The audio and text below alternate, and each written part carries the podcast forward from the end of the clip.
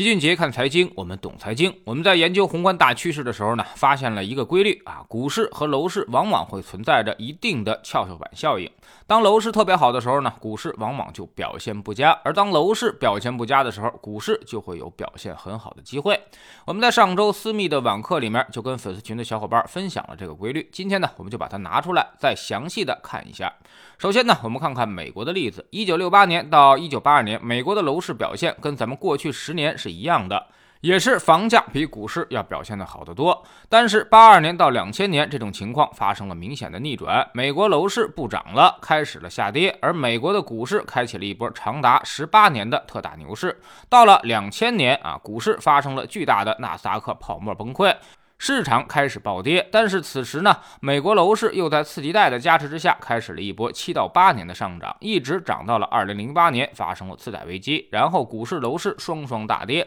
但是之后风向又切回到了股市一边。最近十几年啊，美国股市是一路向上，而美国楼市呢，涨幅则非常有限。其次，我们看看自己的例子。一开始呢，我们也是分化的啊。在二零零三年之后，先是楼市上涨，到了二零零五年，股市开始上涨。到了二零零七年呢，股市见顶之后，楼市也迎来了更大的爆发。金融危机让股市和楼市短暂都停涨，之后就开始了进一步的分化。二零一零年之后，楼市重新开始上涨，而股市几乎开始了三年的下跌。到了二零一三年，楼市基本停涨，而股市迎来了中小创的一波大行情，一直持续到二零一五年特。大牛市爆发，这期间楼市都没有什么特别好的表现。但是到了二零一六年之后，股市机会不大。而楼市这边呢，在股灾之后重新开始迎来上涨，一直涨到了二零一八年。到了二零一九年，全国各地房价基本停涨，只有零星几个城市还在上升。但是股市已经开始了两年的牛市。到了今年，股市不行，楼市也基本熄火。如果站在一波十年大周期来看，这十几年啊，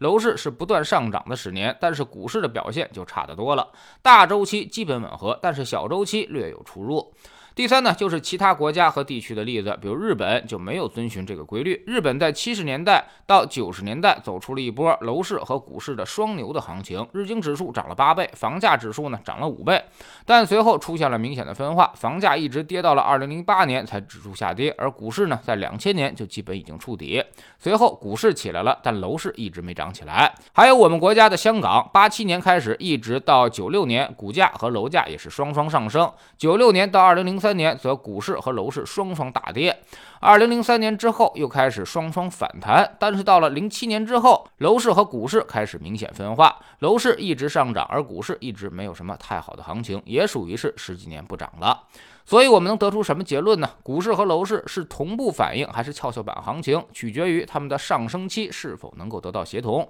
如果能够一直上涨，那么大概率会一起下跌；如果上涨它就不同步，那么很可能就会发生这种跷跷板效应了。而从咱们国家的情况来看，跟美国是有点类似的。楼市跟股市并不同步，楼市大涨的时候，股市基本上没有什么太好的反应，形成了资金明显的跷跷板效应。而当楼市到顶的时候啊，股市估值通常都还不太高。反过来说，当股市到顶的时候，楼市呢往往还都在很低迷的情况。所以说明啊，资金在两个市场之间进行了相互的流动。这种分化的行情，其实也让我们对于未来的股市很有信心。首先呢，楼市基本到顶。这一波长达十五年的大牛市啊，从周期上来看已经快到尾声了，而且住房自有率已经达到了百分之九十多，人均居住面积也快四十平米，赶上发达国家的水平了。另外呢，居民杠杆率已经加到了极限。从政策的态度来看，重点突出了一个稳字，防暴跌就要先防暴涨，未来一定会逐渐的锁死楼市的流动性，让房子回归到居住属性。再想从上面投资赚钱，那是不太可能了。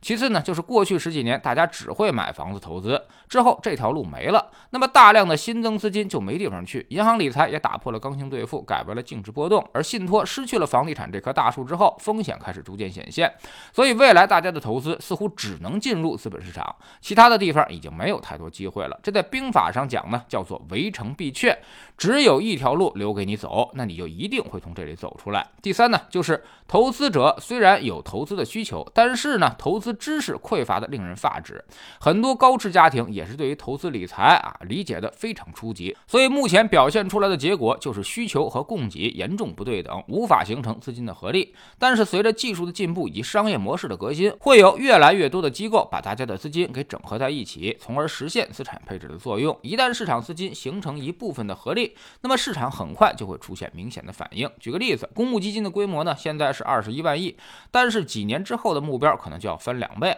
越来越高的机构投资者占比，那么我们市场呢也会越来越稳健的出现上涨的情况。老齐呢有一个大的判断，我们现在的市场就相当于八四到八五年的美国股市，刚从一轮熊市中走出来，未来还会有十几年的大行情爆发，但是这中间呢并不会一帆风顺，也会有八七年股灾。九十年代初的衰退和九七年的金融危机，这一波时代的大机会已经开启，就看你如何去把握了。在知行球秦姐的粉丝群里面，我们经常提到，投资市场无论是什么行情，最后永远都是一个规律：七赔两平一赚。它永远都是少数人赚多数人钱的游戏，所以你选择跟谁站在一起，最后就决定了你到底是赚钱的一方还是赔钱的一方。我们总说啊，投资没风险，没文化才有风险。学点投资的真本事，从下载知识星球找齐俊杰的粉丝群开始。我们不但会给出结论，还会告诉你逻辑和原因，让你自己掌握分析的方法和技巧。新进来的朋友可以先看《星球置顶三》，我们之前讲过的重要内容和几个风险低但收益很高的资产配置方案都在这里面。